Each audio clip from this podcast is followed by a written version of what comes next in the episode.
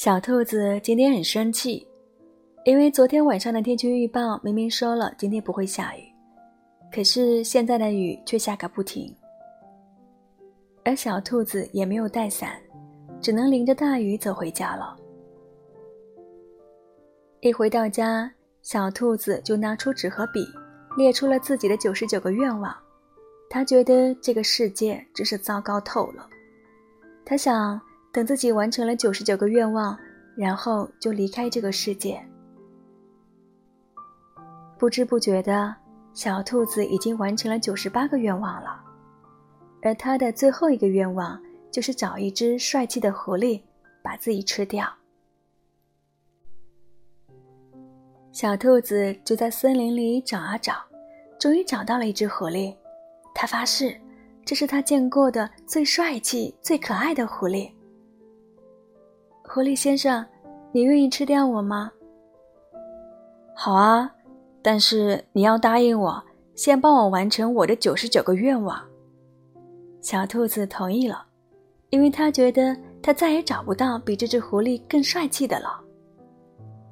可是小狐狸的愿望实在是太简单了，不是让小兔子陪它看星星，就是让小兔子给它唱一首歌，或者做一顿饭。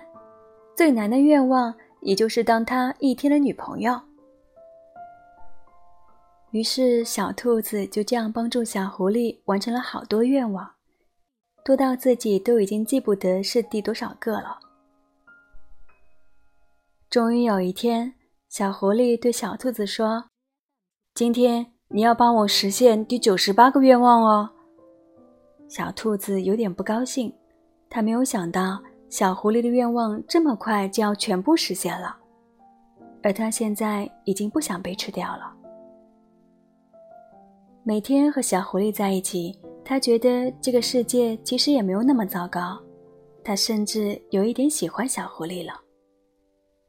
虽然有一些不舍，马上就要被小狐狸吃掉了，但小兔子还是说：“好呀。”小狐狸笑了，他说。我的第九十八个愿望就是要告诉傻兔子一个小秘密。